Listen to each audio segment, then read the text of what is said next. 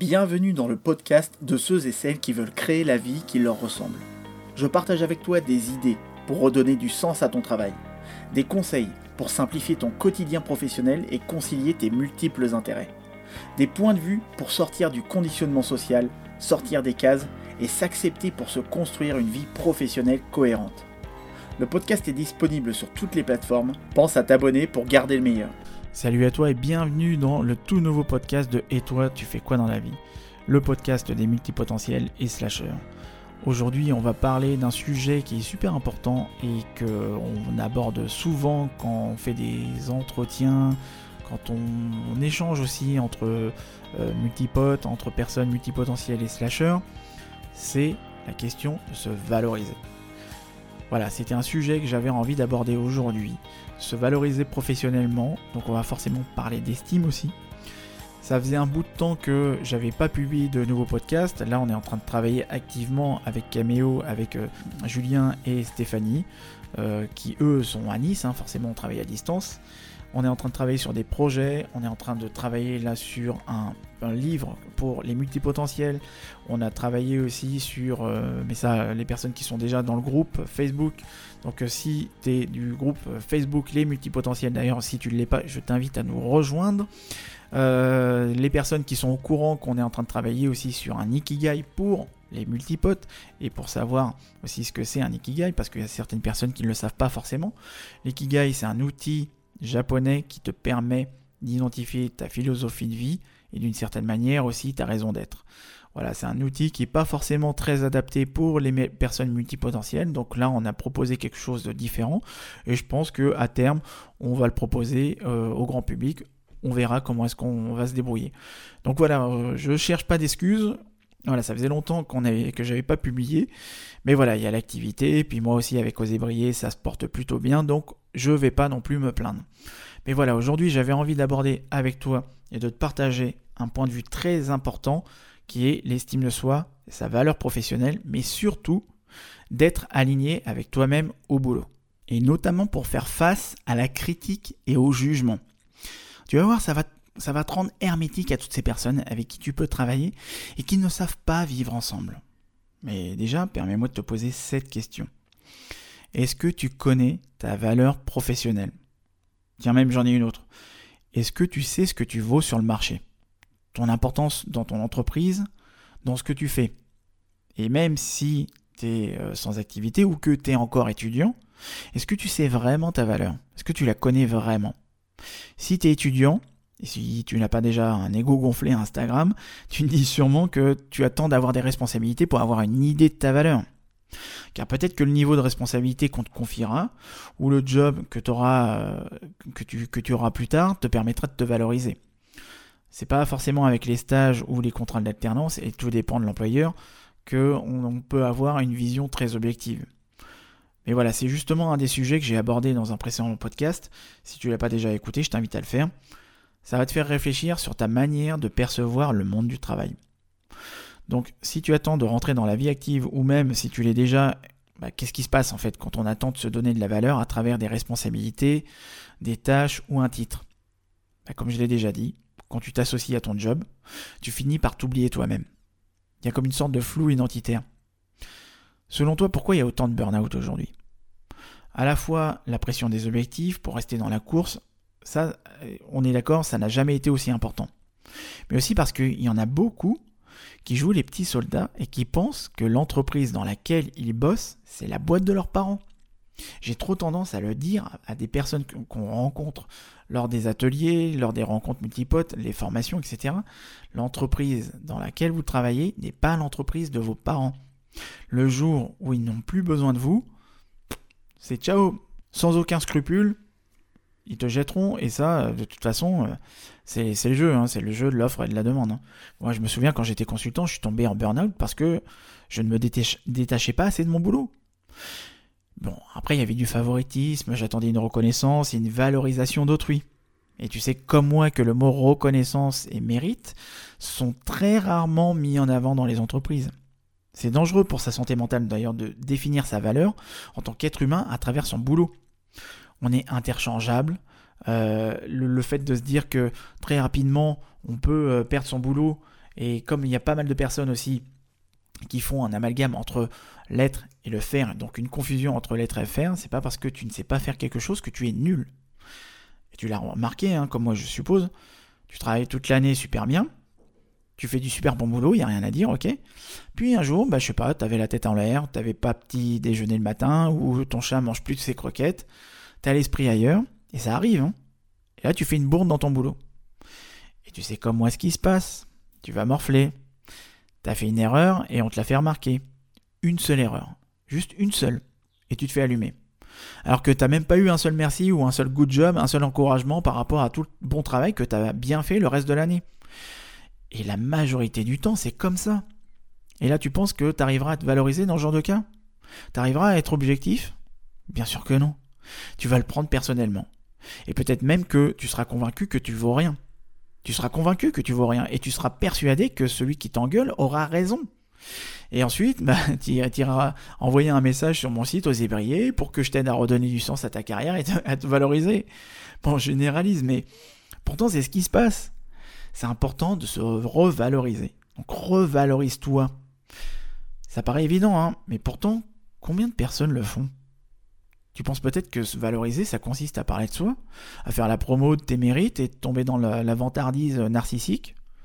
Non, non, ça, tu, laisses ça à ceux et celles qui veulent faire semblant d'exister et qui ont besoin de se valoriser aux yeux des autres. Et ça, il y en a déjà un paquet sur les réseaux sociaux. Et je les vois d'ailleurs hein, à la salle de sport, hein, à se prendre en photo après leur séance pour la mettre sur Instagram. D'ailleurs, petit aparté, ce qui est bien, ce qui, ce qui est bien avec, euh, avec Instagram, et aussi quelques youtubeurs qui ont mis toute une génération, toute une, flopée de personnes au sport. C'est juste hallucinant de voir le nombre de personnes qui se mettent au sport maintenant. Depuis que je suis, je, suis, je suis gamin, moi je fais du sport. Et je me suis mis à. je me suis inscrit, euh, quand j'étais consultant, je me suis inscrit à une, sport, à une salle de sport, parce que j'avais pas non, plus envie d'être, euh, de devenir comme certains potes à, prendre 30 kilos une fois qu'ils se mettent à travailler derrière un bureau. Donc euh, je, me suis, inscrit à une salle de sport. Mais il n'y avait pas plus de personnes que ça qui allaient à la salle de sport à l'époque. Hein. Donc euh, Instagram et YouTube a mis toute une génération, toute une flopée de personnes au sport. Moi je me souviens et je voyais, enfin, l'autre fois j'avais vu des gamins de 20 ans, mais moi à leur âge, quand je faisais du sport en salle, je me sentais toujours très seul face à tous ces darons qui faisaient leur gonflette. Certes, il y avait toujours des types qui faisaient du sport, euh, il y avait toujours des nanas aussi qui faisaient du step pour se donner plus ou moins bonne conscience. Mais là, c'est incroyable le nombre de personnes qui font du sport et le nombre de jeunes de 20 ans qui y sont en plus. Donc euh, bref, je m'écarte, hein, je m'écarte encore, mais je suis parti sur autre chose. On dirait un peu d'ailleurs Jean Rivière, hein, je reprends mon fil conducteur. D'ailleurs, non, tiens, je vais me permettre un petit, écart en faisant référence à un bouquin que j'ai pas encore lu, que j'ai acheté dernièrement. Et ça faisait un bout de temps que je me disais qu'il fallait que je l'achète, mais dont le résumé décrit parfaitement ce qui se passe en ce moment vis-à-vis du sport, vis-à-vis du nombre de, personnes qui se recentrent sur elles-mêmes. En réalité, ce qui se passe, c'est comme, comme s'il y avait une sorte de, de, nihilisme passif qui se passait vis-à-vis de certaines personnes. Voilà, quand euh, l'actualité est mauvaise, quand euh, l'environnement, euh, voilà, c'est pas non plus, c'est pas non plus l'éclat en ce moment que dans ta vie personnelle, dans ta vie professionnelle, ça va pas. Mais qu'est-ce que tu fais la plupart du temps? Tu te recroquevilles sur toi-même ou tu vis peut-être dans, dans une autre réalité, d'où les réseaux sociaux. Donc, il y a pas mal de personnes qui se réfugient dans le seul endroit où ils ont l'impression de garder le contrôle. C'est quoi? C'est leur corps. Et c'est ça qui, m'intéresse dans, ce bouquin, les bouquins dont je parle, c'est le syndrome du bien-être, qui a, écrit, été écrit par un gars que j'avais déjà cité dans un de mes podcasts, le troisième podcast, que j'avais intitulé Faut-il être con pour réussir en entreprise? C'est André Spicer et euh, Karl euh, Sederstrom. Et, et, derrière, dans le, décrit du. La, présentation du bouquin, il décrit que voilà, vous êtes accro à la salle de sport, vous comptez plus les moutons, mais vos calories pour vous endormir. Vous sentez coupable de ne pas être suffisamment heureux, et ce malgré tous vos efforts. Alors vous souffrez sûrement du syndrome du bien-être. Tel est le diagnostic établi par blablabla il montre dans ce livre comment la recherche du bien-être optimal, loin de produire les effets bénéfiques vantés tous azimuts, provoque un sentiment de mal-être et participe, du repli sur soi. Hmm. C'est exactement ce que je disais là. Moi, je me rends compte, hein, quand je travaille avec des personnes qui sont à fond dans le bien-être, ou à fond dans le sport, ouais, mais ils sont trop dans l'être. Ils sont pas assez dans le faire, la plupart. C'est pas pour faire de généralité, mais c'est un constat personnel. Moi, ça n'engage que moi. Hein. Après, il y aura des personnes qui se reconnaîtront plus ou moins. Mais voilà, il y, a une, forme de, de repli sur soi-même qui amène les gens pas à une forme d'égocentrisme. Hein. C'est bien de prendre soin de soi, hein. mais il faut aussi euh, euh, pas rentrer, dans, comme ce que je disais, dans une forme de nihilisme passif. Voilà. Bon, bref, je vais revenir au fil conducteur de mon podcast. Je te disais que pour te valoriser, ce qui t'intéresse, c'est première chose, d'observer et d'analyser d'observer et d'analyser ta manière d'exister au travers de ton activité professionnelle. C'est-à-dire ta manière d'apprendre, de travailler avec les autres, de t'engager personnellement dans tes objectifs, dans tes tâches. Pourquoi faire ça? Parce que en faisant ça, tu vas voir, tu vas être plus attentif aux sujets, aux tâches et contextes dans lesquels tu te juges. Tu sais, on passe son temps à juger. Je suis pas assez bon, c'est pas assez bien ce que je fais. Bien sûr que c'est pas assez bien. Bien sûr que t'es pas assez bon.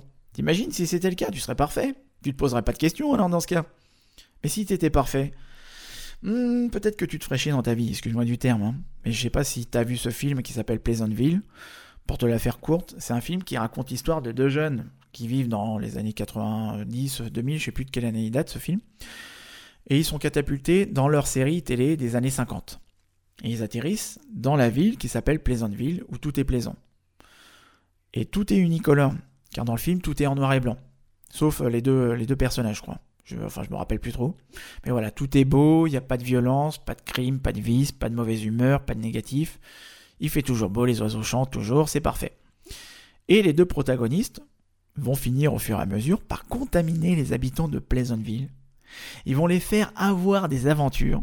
Ils vont se mettre à boire, faire des délits, avoir des vices et à y prendre goût. Car, en fait, moins ils sont parfaits, et plus ils se colorisent. Enfin, bon, regarde-le, ça te, ça te fera reconsidérer, pardon, ton point de vue sur la perfection. Il est très bien d'ailleurs ce film. C'est un bon exemple, un peu extrême certes, mais c'est important de démontrer qu'en fonction de l'environnement dans lequel tu as évolué depuis que tu es enfant, et je pense que tu seras d'accord avec moi, que le cadre social et familial te fait acquérir des normes et des exigences. Et je sais que tu seras d'accord avec cette idée que cela influence aussi l'estime que tu as de toi-même, l'image que tu as de toi-même, ta manière de te valoriser. Ça détermine euh, aussi ce sur quoi tu crois être capable de faire ou ne pas faire, et les rêves que tu t'autorises à avoir. La façon dont les autres vont te juger, que ce soit au travail, dans ta vie personnelle, au sport, ailleurs, peu importe, déteint énormément sur la manière dont toi-même tu vas te juger. Et en fonction des milieux, on va valoriser plus ce que tu fais que la personne que tu es.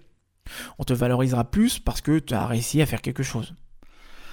Pour donner un exemple, et c'est pas la jalousie, quoi que ce soit, non, non, c'est juste un constat. Et puis moi, en général, bon, je, sélectionne énormément les événements, les, événements publics d'entrepreneurs, euh, même voir peut-être développement personnel, quoique encore, j'y vais pas forcément. Euh, je prends beaucoup de distance avec certains événements parce que euh, voilà, je me retrouve pas forcément dans la mentalité, même le type de personnes qui y vont. Et puis euh, voilà, je remarque qu'il y a quand même pas mal de personnes qui viennent te voir dès que tu as atteint un certain nombre de, je sais pas, de, fans sur ta page Facebook ou sur YouTube, etc. Et, bon, c'est bien, hein, mais voilà, tu sens qu'il y a aussi d'autres personnes qui sont un peu arrivistes et qui vont uniquement flatter euh, euh, que te flatter parce que voilà, tu as réussi à faire des, choses, ce qui, ce est plutôt bien, ok. Mais du coup, on flatte ce que tu fais, pas la personne que tu es. Ça, voilà, il y a deux poids deux mesures, oui, il faut bien nuancer les choses, etc ce genre d'événement, moi, j'y vais pas non plus pour me flatter, euh, flatter mon ego. Bon, ça me fait toujours plaisir d'avoir des retours par rapport à mon travail, des retours objectifs, hein, quand même. Euh, mais voilà, mon but, c'est pas d'avoir des fans, c'est pas non plus de, me claquer les bretelles comme ça euh, quand je vais dans des événements juste pour me montrer. Non, non, moi, je veux voir des personnes. J'ai allé hier, j'étais allé à un événement qui s'appelle le Web Entrepreneur Day, qui est organisé par Morgane Février, que vous avez déjà entendu parce qu'elle avait piraté mon podcast parce qu'à l'époque, euh, bah, je ne savais pas faire marcher mon micro. Donc, euh, donc voilà, ça l'a bien fait rire. Et euh, elle a organisé avec Antoine Pétavin, qui est un, pionnier aussi sur le net, qui, qui, a, lancé un, site il y a pas, mal d'années, peut-être que tu es déjà tombé dessus, qui s'appelle Je récupère mon ex. Voilà, bon, il est assez connu dans le domaine, voilà, on, y pense ce qu'on veut, enfin, on, se dit ce qu'on veut là-dessus, en tout cas, voilà, c'est quand même un web entrepreneur. Donc voilà, et, puis il y avait Antoine BM, qui est un podcasteur, youtubeur, infopreneur, euh, et qui, était entouré par toutes ces personnes qui, qui, qui, étaient là en train de, de, parler avec lui. Parce que voilà, il est, quand on est dans le faire, il y a beaucoup de personnes qui apprécient, qui arrivent, qui voudraient être aussi à notre place et qui voudraient aussi euh, bah, réussir tout autant, etc. Mais voilà, c'est ça peut être aussi dangereux parce que moi aussi, le jour où, euh, euh, je sais pas, mon activité se casse la gueule, ou le jour où j'ai plus rien, où je me fais dépasser par, euh, je sais pas, un, gamin qui arrive en étant beaucoup plus jeune parce que la culture du beau, la culture de la jeunesse sur Internet, ça commence à prendre énormément de place. Donc euh, bah, euh, voilà, qu'est-ce qui se passe hein, dans ce genre de cas? Bah, Je suis plus dans le faire, qu'est-ce qui va me rester? Donc c'est important aussi de, de, de, bien euh, prendre du recul par rapport à ça et de se dire, ok, je me valorise moi-même en étant dans l'être, ok, mais aussi en étant dans le faire. Il faut bien trouver le bon équilibre. Parce que aussi quand on te juge, quand on te critique, surtout dans ton job, et qu'on va te dire quelque chose qui t'insupporte, que tu vas trouver injuste, tu vas faire quoi dans un premier temps? Tu vas l'intérioriser bah oui, tu vas faire redescendre la moutarde, sinon bah, le type qui te dit quelque chose, tu vas lui voler dans les plumes. Ou si tu un self-control et de la répartie, bah tu vas faire comme moi je faisais, tu vas, tu vas les moucher. Mais ça, ça, ça plaît pas dans les petites batailles d'ego euh, euh, de ceux qui veulent toujours avoir le dernier mot. Donc tu vas prendre sur soi, sur toi, pardon. Sinon, bah ça sera l'anarchie. Bah oui, t'imagines si tout le monde montait sur le bureau et jetait sur, euh, sur les autres, ça serait n'importe quoi. Ça serait un peu comme dans le film Les Nouveaux Sauvages, un, film espagnol où tout le monde perd son self-control. Il est assez intéressant comme film. Certes, je le conçois, hein, l'exemple il est un petit peu violent, mais la parole aussi est violente dans les entreprises. Je veux dire par là qu'en entreprise, il y a énormément de violence verbale. Encore plus dans les endroits où c'est très politique, où il y a beaucoup de stress, beaucoup d'enjeux, et encore ça c'est différent. Mais les gens, ils se rendent pas compte de la façon dont ils, ont, enfin, la façon qu'ils ont de parler à leurs collègues. Et quand tu es hypersensible ou que voilà, tu es multipotentiel, que tu as des difficultés à mettre tes émotions au vestiaire quand tu rentres à l'entreprise et que tu as des difficultés à dissocier euh, l'émotionnel du monde professionnel, etc., bah, comment est-ce que tu fais dans ce genre de cas? Pourtant, c'est des, des, personnes euh, que tu côtoies, hein, des collègues, hein, ils sont pas concurrents, vous travaillez dans la même boîte, mais voilà faut prendre sur soi quand on vit avec des gens comme ça. Et si tu connais pas ta valeur en tant qu'être humain, comment est-ce que tu fais pour faire face à la critique et au jugement? Parce que le danger, c'est quoi? Le danger, c'est de penser qu'une fois arrivé dans le monde du travail, ta valeur professionnelle se limite à l'évaluation de tes compétences. Et ça, ça vient de l'école. Ça peut s'expliquer par le fait qu'on est constamment évalué. Hein. Évalué dans notre travail, quand on est à l'école, et ça, euh, dès le CP. Et tu le sais comme moi que notre système est conçu pour mettre l'accent sur tes lacunes et pas tes acquis. Les notes, les appréciations, le traitement de certains profs qui déterminent tes choix et ton orientation scolaire, universitaire, mais aussi professionnelle. Alors oui, tu l'auras deviné, hein, moi j'ai jamais apprécié l'école, hein, de toute façon. Et, et j'ai remarqué que la plupart du temps, les personnes qui avaient des difficultés avec le cadre scolaire ont des difficultés avec le cadre managérial. Ça, je pense que je l'ai déjà dit, je le dirai souvent aussi. Mais voilà, encore aujourd'hui, j'entends des histoires de profs qui fonctionnent comme dans les années 80, mais c'est juste pas possible. C'est pas possible. Moi, je travaille beaucoup aussi avec, euh, avec les étudiants, je suis intervenant et enseignant vacataire dans une business school et puis une, université. Donc euh, j'apporte en tout cas un cadre pédagogique et puis une façon aussi de, de transmettre que, que j'aurais euh, aimé aussi qu'on m'apporte quand j'étais étudiant. J'aurais apprécié que on m'enseigne certaines matières qui n'étaient pas forcément très sexy. Euh, j'aurais apprécié qu'on m'apprenne certaines matières d'une certaine manière. Mais voilà, c'est encore aujourd'hui, je, constate qu'il y a des profs, des intervenants qui euh, utilisent des PowerPoint, mais c'est enfin juste pas possible. Enfin, d'un point de vue pédagogique, c'est juste pas possible. Et puis il y, a plein de profs qui Enfin voilà, on va pas, on va arrêter avec la langue de bois. Hein. Il, y a, des profs qui n'ont rien à faire dans l'éducation nationale. Il y a des profs qui n'ont rien à faire avec des enfants. Alors oui, y a, euh, on parle pas assez d'ailleurs des profs qui sont bien, qui tirent les enfants vers le haut. Mais voilà, mais je pense que l'éducation et euh, la manière d'enseigner devraient complètement être considérées parce que c'est à partir de l'école aussi que se créent les inégalités sociales. Euh, on n'a pas le modèle scandinave. Je pense que ça viendra jamais de toute façon parce que c'est à la fois une volonté politique et puis une question de mentalité et de culture, etc. Mais voilà, aujourd'hui, euh, il y a peu de choses, il n'y a pas autant de choses que ça qui sont mises en avant de manière à ce que les enfants puissent comprendre que, bah oui, il y a un cadre, qu'il euh, faut qu'ils se plient aussi à certaines règles, mais qu'ils peuvent éprouver du plaisir à apprendre, etc. Je pense qu'il n'y a, pas, il y a, pas assez de choses qui sont mises en place, malheureusement. Donc, moi, à ma manière, par rapport à mon périmètre, à mon périmètre d'action, bah, j'enseigne euh, d'une certaine manière à des étudiants. Euh, et puis, bon, bah, apparemment, ça a l'air de fonctionner, puisque j'ai de très bons résultats, et puis ils apprécient aussi mes interventions. Donc, donc voilà, c'est que, à mon avis, je pense que il y a, quand même quelque chose à faire là-dessus. Euh, mais voilà, tout ça pour dire que moi, les profs, je les énervais parce que j'avais des facilités, j'étais doué, j'étais pas surdoué, mais doué. Faut pas exagérer hein, non plus. J'étais doué, on m'a amené, on m'a amené voir un pédiatre euh, quand j'avais 4 ans. Après, euh, c'est pas pour te raconter ma vie, hein, mais c'est à cet âge-là, je savais déjà lire et écrire. Je suis arrivé au CP, j'avais 5 ans. J'ai sauté une classe, mais voilà, j'en ai bavé jusqu'à mon redoublement du fait d'avoir un an d'avance. J'en ai bavé aussi bien au niveau des profs qu'au niveau des élèves. En plus, à l'époque, bah voilà, le fait d'avoir sauté une classe, le fait d'avoir été doué par rapport à ça, c'était pas, c'était pas bien suivi. Hein. Mes profs, mes parents, ils ont pas bien géré ma douance. Voilà, résultat, bah, je m'ennuyais en classe.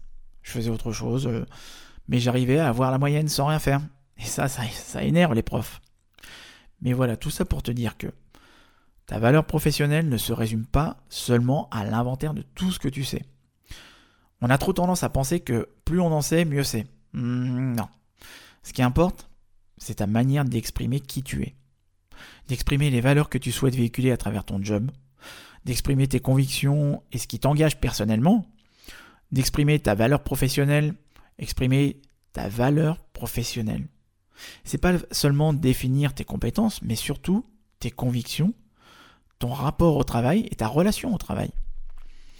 Et pour ça, il y a un exercice très simple à faire et qui te sera utile lorsque tu rédigeras ta lettre de motivation pour un nouveau job. Ça aussi, les lettres de motivation, alors ça je sais, hein, il y a pas mal de personnes qui, euh, qui disent qu'il y a un recruteur sur 10 qui lit les lettres de motivation, ouais, mais le jour où tu es en concurrence avec un autre candidat et que un parcours euh, au profil identique, bah, qu'est-ce qui joue? Ça va aussi jouer hein, sur, euh, sur, le, sur le tas. Hein. Donc les lettres de motivation, ça va aussi être pris en compte. Il y en a tellement qui ne savent pas rédiger de lettres impactantes, qui ne savent pas rédiger une lettre de motivation impactante. C'est juste insupportable de voir que encore aujourd'hui, en 2019, bientôt en 2020, je sais pas quand est-ce que tu que écouteras ce podcast, mais encore pas, plus tard que la semaine dernière, j'ai eu un client qui m'a envoyé une lettre de motivation en commençant sa phrase par fort de mes 17 années d'expérience. Non, bon Emmanuel, si tu m'écoutes, non, c'est pas possible, et je te le redis, tu peux pas commencer une lettre de motivation comme ça. On dirait une plaquette commerciale des années 90. C'est juste pas possible. Il faut susciter l'intérêt, attirer l'attention. C'est juste pas possible. Donc, euh, et peut-être d'ailleurs que j'en ferai un atelier, hein, comment se présenter avec les lettres de motivation, etc. Ou pas. Hein. Mais voilà, le souci, c'est que dans une lettre de motivation, on a trop tendance à vouloir dire ce qu'il y a déjà sur le CV. Ou ressortir les infos d'un bilan de compétences. Non Plutôt que de dire euh, Ouais, je suis à la tête d'une agence de recrutement, euh, d'un groupe reconnu comme le meilleur. Je suis arrivé à ce poste car j'ai des compétences de taré. J'ai eu la chance de voyager aux quatre coins du monde. Blablabla. Bla, bla, bla. C'est pompeux le truc. Au bout de deux lignes, je jette.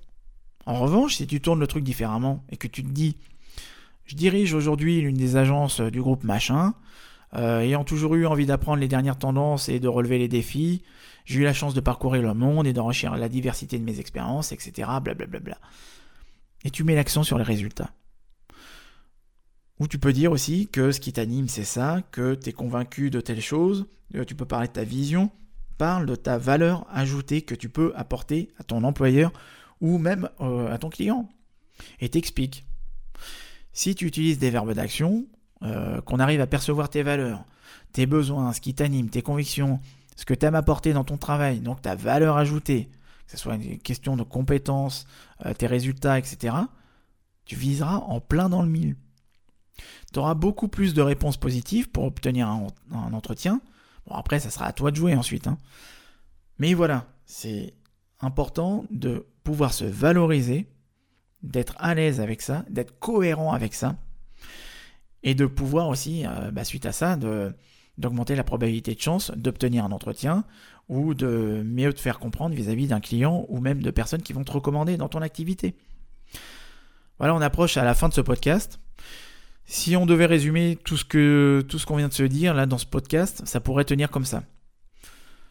En résumé, et pour faire simple, retiens bien ce que je te dis là. Sois suffisamment conscient et aligné par rapport à tes objectifs et tes valeurs de fond pour pouvoir donner du sens à ce que tu fais. Si tu arrives à répondre en étant honnête avec toi-même aux questions suivantes, pourquoi est-ce que tu fais ce que tu fais? Donc pourquoi en un mot et pourquoi en deux mots? Je peux te garantir que ta valeur professionnelle ne se réduira plus à un poste que tu occupes ou encore à la somme de tes succès professionnels.